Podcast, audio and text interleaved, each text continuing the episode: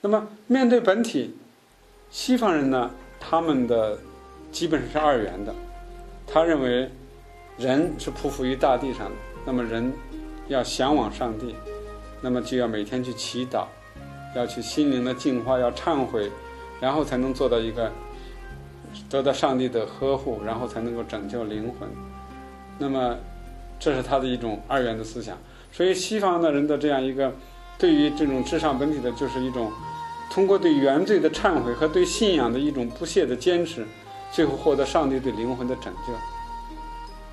那么中国人呢不一样，中国人虽然有这种对于心、对于天、对于道的一种追求，但是中国人完全不是通过对上帝的二元的一种忏悔呀，向他接近，不是中国人的一个向本体的诉求。最主要的是自我完善，自我完善。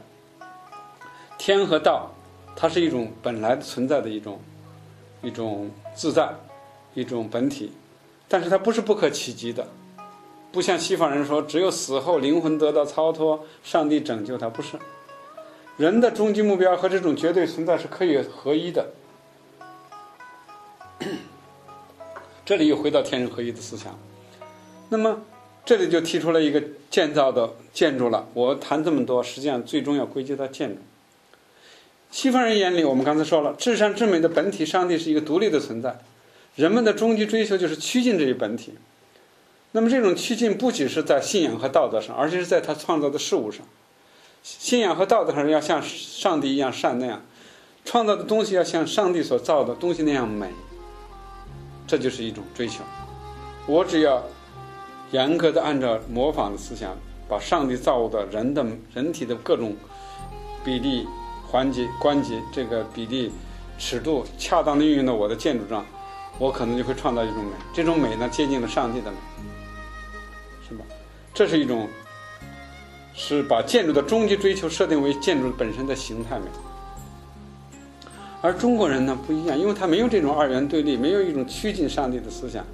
他最终的是一种通过人的自我修炼，达到一种跟天的合一，一种跟这种至至上的合一。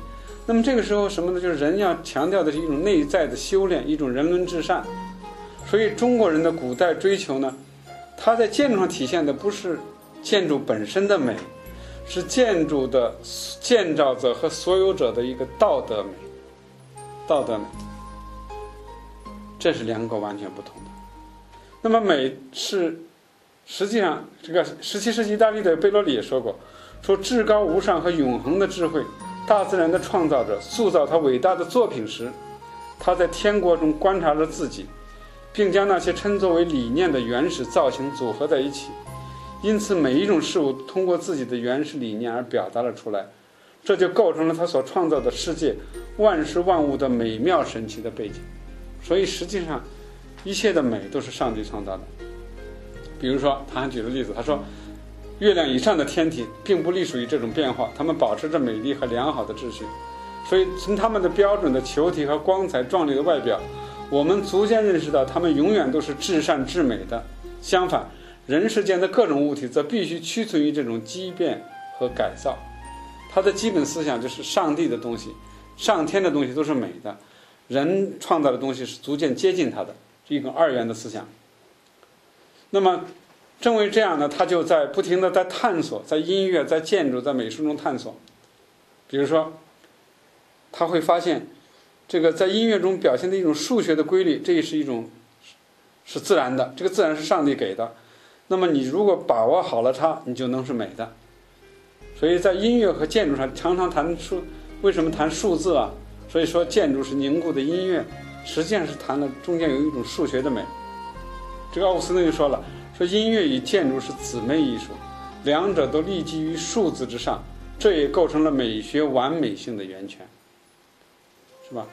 这个法国的还有一位神学家也谈到说：“将上帝描述为宇宙的最高建筑师和宇宙艺术家，正是上帝创造了宇宙宫殿。”上帝是与世界的建造者的思想，也以一种图式偶像的形式广为传播。哥特教堂就是作为中世纪世界的模型来建造的。所以，我们建造地上的教堂的时候，我们是按照上帝的一种既有的图式来创造的，这是典型的西方思想。我们看中国，中国绝对没有一种预设的美，中国也没有一种最高的美在那里存在，你只是去模仿的，没有。中国人的最高追求也不是去模仿上帝或者靠近上帝，他始终是向内求索，不是向外的，不是二元的。中国人的最高最高求索呢，就是他并不刻意的仰仗上苍，而是更多的反躬自责、反躬自问。我们经常说的叫“吾日三省吾身”呐，这是我们这个中国儒家修身养性的一个基本的要求嘛。每天为什么要修身养性？要慎独，就是特别是在一个人处事行为的时候，一定要谨慎，不要做任何违背天意的事情。那就是一种人伦修善，最终达到什么目的？叫人伦至善的一种终极目标。这个话我们在中国的最四书五经里，《大学》。大学里一个根本的话叫什么呢？大学之道，在明明德，在亲民，在止于至善。大学的道理就是大学问、大道理。这个大学不是我们现在这个大学，就是你做大学问。小学是那些这个讲的是那些字文字，大学讲的是道理，儒家的学问。大学，大学的道在哪里？在明明德，在亲民。在止于至善，止于至善是中国人的一个最高的诉求，就你能到了至善、最善的时候，才能够才能够达到你的目标。所以，道就是古代中国人的至上本体，而道的精髓在于止于至善，也就是说，只有达到至善的境界，才能够得到道的真谛。那么，什么是这个境界呢？中庸也做出答案。中庸是四书五经的一个重要一说了，是吧？他说：“天命之为性，率性之为道，修道之为教。天命，天命是什么呢？老天爷天给你的一个赋予你的性，你的本性，而你把握好你的本性就是道。那么你率性之为道，你把你的性把握好，修道之为教。人总是会受外在影响的。”人天生下来不可能没有一种恶的东西，那么就要修道、修身养性，这就是教。儒教就是在讲这个道理。道也者，不可虚以离也，可离非道也。是故君子戒慎乎其所不睹，恐惧乎其所不闻，莫见乎隐，莫显乎其微。故君子慎其独也。君子就是在自己一个人独立存在的时候，才要小心，不要犯错误，不要受那些。外在的诱惑，才能保持你心性的一个单纯、一个纯净。什么叫心性的一种单纯和纯净呢？喜怒哀乐之未发，谓之中；发而皆中者，谓之和。中也者，天下之大本也。本就是本体，只要持中，就是天下的大本。和也者，天下之达道也。至中和，天地未焉，万物欲焉。如果每一个人处在一种中和的状态，那么天地。秩序就是好的，万物就是非常的和谐的，所以中国人谈和谐是在这个时候谈和谐，并不是什么天人合一那种自然和人的和谐，不是那样的。那么基本思想是什么呢？中国人有一个标准的范例就是君子，人伦至善的标准范例是君子，而率性修道的最高标准是圣人，圣人的标准是是很难。自然达到，说你这个人随便就能达到，必须要经过一种自我的修炼。所谓“日物三省，吾日三省吾身”嘛，也就是所谓的这种“人之初，性本性本善，性相近，习相远，苟不教，性乃迁”。人和人本来是相近的，但是如果你不加以教育，它就会变化。那么，人生修炼的目标之一就是保持人初的本性，所以养心养性就是这样一个道理。而君子的形象也是很具体的。我们孔子赞美颜回，就是非非常典型的话，是吧？说颜回一箪食，一瓢饮，在陋巷，人不堪其忧，回也不改其乐也。这是最典型的描写颜回。他非常赞赏颜回这个人，每天吃的很简单，一天吃一碗一小瓢饭，喝一瓢饮，一小碗饭一一瓢水冷水，住在一个很偏僻的陋巷里头。别人都觉得你看多苦啊，他觉得很乐在其中，这就是君子之风。他的心性是善良的，是好的。那么还有历史上中国这方面这种，像范仲淹说：“先天下之忧而忧，后天下之乐而乐。”这都是君子之风，都是经过修炼的，都是古代中国古代君子的人伦至上的一种高风亮节。所以这样呢，作为至上本体的天，或者道，存在于人的本体，这就是所谓天人合一。那么这种本这种本性的修炼，就是达到一种什么境界是最高的呢？不是多高的，也不是多。不是任何偏激的东西，是一种中和的状态。只有中和，才是一种恰当的标准。那么中和就是最高的标准。那么处事做事，包括建筑的目标，其实也是中和中道，中和中道。所以这样呢，这样一个修炼的目标是中道，处事的目标是中道。那么包括六艺，包括创造艺术的时候的一个目标，也就变成了。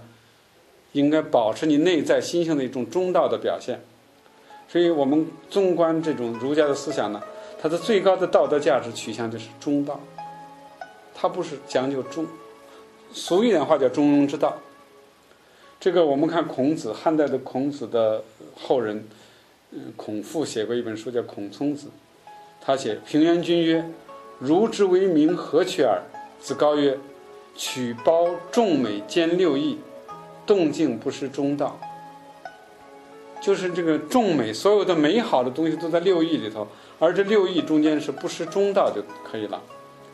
其实孟子也谈到这一点，就是你要达到一种至善的境界，你就要持中道。那么这个中道如果放在一种创造物，比如建筑和艺术中，那就是一种美。而什么叫中道？什么叫中道？就是我们要讨论的核心话题了。中国建筑既然是它的最高的境界是人伦至善，而人伦至善的表达是中道，那么什么是中道呢？中道当然说到底就是合于本体的道，就是一种持中而立，能够达到一种至高至美的道的境界的道。那么这种道就是中道，建筑就应该合于中道。所以古人有这样的话，叫“卑躬时是”。人前之志无所争事，有疲坏者，则宜修其之，如此方是中道。就是一个人，他生活在一个宫室里头，一个建筑，那么他的前辈留给他的，那么尽可能不要去大兴土木，不要去增饰，坏了修好，能够使用，恰当的使用，这就是中道。不刻意的追求什么那种豪华的、奢侈的、高大的东西，高大的东西。所以中国人基本上在建筑上有一种对自己的约束，跟中国人的这种自我人伦完善、止于至善的思想是一样。所以历来的帝王、历来的皇帝，他们都反对大兴土木，都反对大兴土木。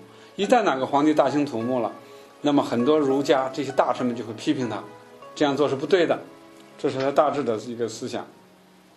那么这样一个思想呢，基本上呢就体现在了这个中国人的一种大致的思维中。比如说，这个儒家讲的是中道，那么佛教在中国化的过程中间出现了以心为本的这种禅禅宗，直指人心。禅宗主张直指人心，所以禅宗在他的建筑诉求上也是说不要奢求东西。所以禅宗反倒更追求跟自然的合一，因为他有他的诉求，那么他的诉求就是心，那么这种心跟儒家的心不一样，儒家的心是持中道，禅宗的心是到空到无，到完全就这种断绝一切这种欲念，那么他在他的建筑诉求上也是不要什么过分的东西，简简单单，是吧？这种到了这个宋明理学的诚。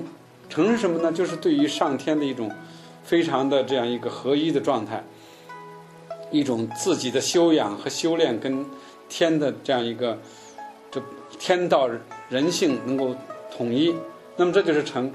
这种纯实际上最终也应该体现出中道和中和，那么才能够达到一种自我完善的这样一个止于至善的目标。所以，呃，从这一点上，中国人和西方人在。建筑追求上是不一样的。好，那么我们关于这一点呢，在呃，暂时谈到这里，我们稍微休息一下，然后，呃，我们最后再做一些结论性的讨论。